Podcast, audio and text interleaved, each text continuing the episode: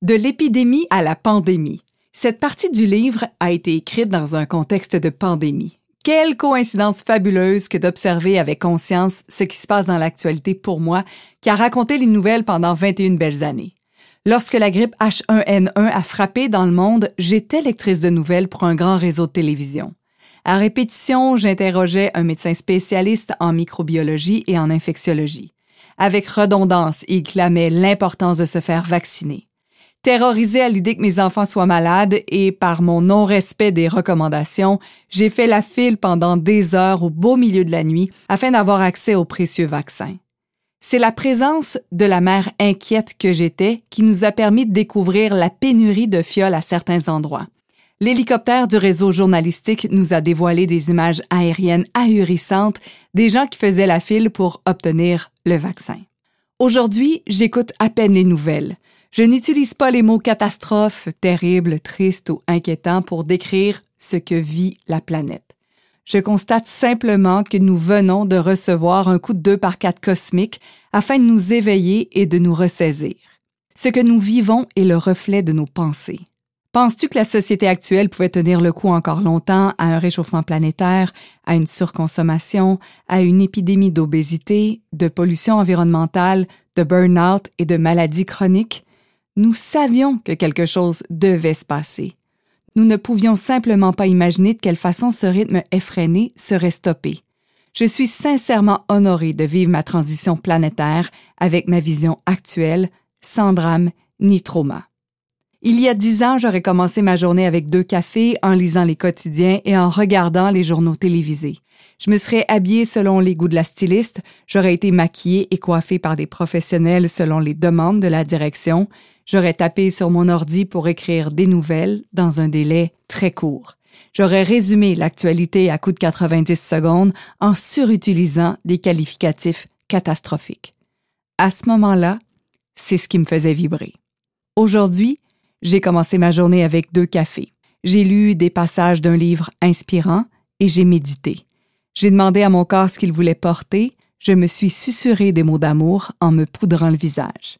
Et en ce moment, c'est ce qui me fait vibrer. J'insiste sur la joie que j'ai eue dans les deux spectres. Pas de bon, pas de mauvais, pas de pire, ni de meilleur. Chaque étape de ma vie a une grande valeur. Ce qui ne m'empêche pas d'être tout aussi étonné que ravi de voir tout le chemin parcouru. 2009 à 2021, deux mondes, autant intérieurement qu'extérieurement. De 100% éternelle victime, je suis devenue 100% responsable de tout, de moi. Tu as bien lu, et je te le rappellerai quelquefois dans le livre. J'ai longtemps été une victime qui se plaignait constamment. Ce que tu vois de moi maintenant n'est pas ce que j'étais avant. Tous ces changements se sont faits à coup d'expérience, de choix, de contraste, d'inconfort et de questions. En 11 ans, j'ai vécu une dépression, je suis passée de sédentaire à athlète, j'ai quitté le monde de l'actualité pour passer au merveilleux monde du sport, j'ai parcouru la planète lors d'expéditions, j'ai créé un merveilleux mouvement de femmes, j'ai subi une rétrogradation, j'ai donné ma démission, je suis donc passée d'un emploi permanent à la création de mon entreprise de coaching intuitif. J'ai aussi complété un Ironman, un marathon, grimpé le Kilimanjaro, le Machu Picchu, j'ai découvert le Groenland, j'ai guidé des milliers de personnes à trouver leurs propres réponses, j'ai donné des conférences en Europe, au Québec, dans les provinces maritimes, et j'ai eu le privilège de faire une téléconférence qui était traduite simultanément dans 14 langues. Mais le succès, ça se définit comment d'après toi? Longtemps, j'ai défini ma valeur à travers tous ces exploits. Récemment, une grande prise de conscience s'est opérée en moi. Mon plus grand succès n'a rien à voir avec ces accomplissements extérieurs. Mon plus grand succès est énergétique. Je suis contente, certes, j'ai accompli beaucoup personnellement, physiquement, professionnellement. Mon plus grand accomplissement ne se mesure pas. Il est à l'intérieur de moi à l'abri des regards et des jugements. Il y a quelques années, faire éprouver était beaucoup plus important qu'être.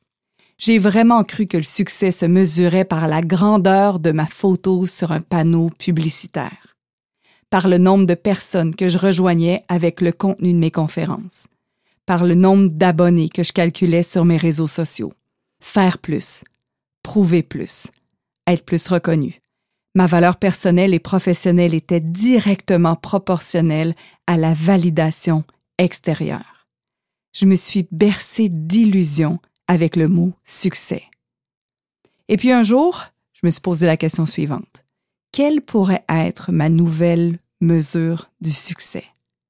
J'attire ton attention ici, parce que c'est probablement mon plus gros changement intérieur. Choisir la validation intérieure plutôt qu'extérieure afin de déterminer ma réussite. J'évalue maintenant mon succès en termes d'énergie, de présence et de conscience. Qu'est-ce que le succès représente pour moi aujourd'hui? Comment est-ce que je me sens et comment ai-je envie de me sentir maintenant? Quel est mon état d'esprit maintenant? Est-ce que je suis bien? Le succès selon Michel.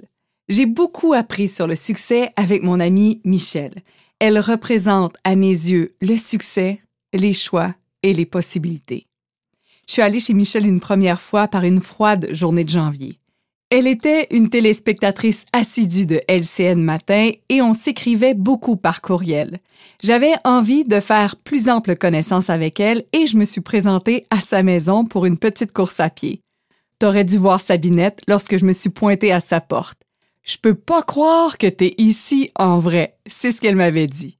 Elle fumait, buvait deux litres de boisson gazeuse par jour, elle était coincée dans une relation conflictuelle, vivait pauvrement et derrière toutes ces étiquettes, ce désir puissant d'avoir une vie différente émanait d'elle. J'ai rencontré Michel alors qu'elle était chauffeur d'autobus pour des enfants lourdement handicapés. Elle prenait soin de ses élèves d'une école spécialisée comme s'ils faisaient partie de sa famille. Elle les accueillait toujours avec un énorme sourire, demandait aux parents leur musique préférée afin de rendre joyeux le trajet de ses enfants elle chantait et leur prodiguait des soins de confort lorsque c'était requis. Certains de ses collègues la trouvaient un peu intense d'en faire autant. Ces enfants-là se rendent compte de rien, disait-il en virant les yeux à l'envers. Michel était convaincu du contraire et continuait de les accueillir avec amour et bienveillance, peu importe ce que les autres en pensaient. Elle avait raison de croire que sa présence faisait une différence. Après quelques jours de congé, elle était de retour dans son autobus les enfants sont devenus excités dès qu'ils ont entendu sa voix. Certains affichaient un grand sourire. Ils reconnaissaient l'énergie de Michel. Les parents étaient émus. Michel avait une preuve tangible qu'elle contribuait à la vie de ses élèves.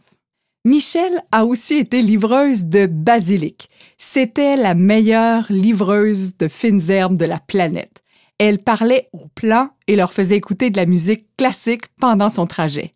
Elle les livrait aux épiceries avec la joie du cœur. Je suis convaincue que le basilic était meilleur lorsque Michel en faisait la livraison. Pour réaliser quelques rêves fous, mon amie est devenue livreuse pour un restaurant chinois. Encore là, elle incarnait le succès. Un jour, Michel livre chez une dame âgée qui peine à marcher. Comment puis-je rendre sa journée encore plus spéciale? se demande Michel. Elle entre dans la maison, enlève ses bottes, s'improvise serveuse de restaurant. La dame, bouche bée, se laisse servir à la table. Personne ne l'avait jamais traitée avec autant d'égards. Onze ans plus tard, Michel est toujours aussi merveilleuse, peu importe l'emploi qu'elle occupe. Elle ne fume plus, a couru des 5 kilomètres, a voyagé au Pérou et au Costa Rica. Dans un refuge de ce pays, il y a même un petit singe hurleur qui s'appelle Michel. Un honneur gracieusement offert par la propriétaire, tant Michel a marqué l'endroit par sa joie, son amour et sa présence. Michel est dans mon manuel d'instruction. Sais-tu pourquoi? C'est sa volonté et son courage qui me rappellent que je peux toujours choisir de présenter la meilleure version de moi-même. Avant de poursuivre avec une section de coaching, je veux te préciser quelque chose. Je parle ici d'afficher la meilleure version de toi, pas la devenir, parce que tu l'es déjà.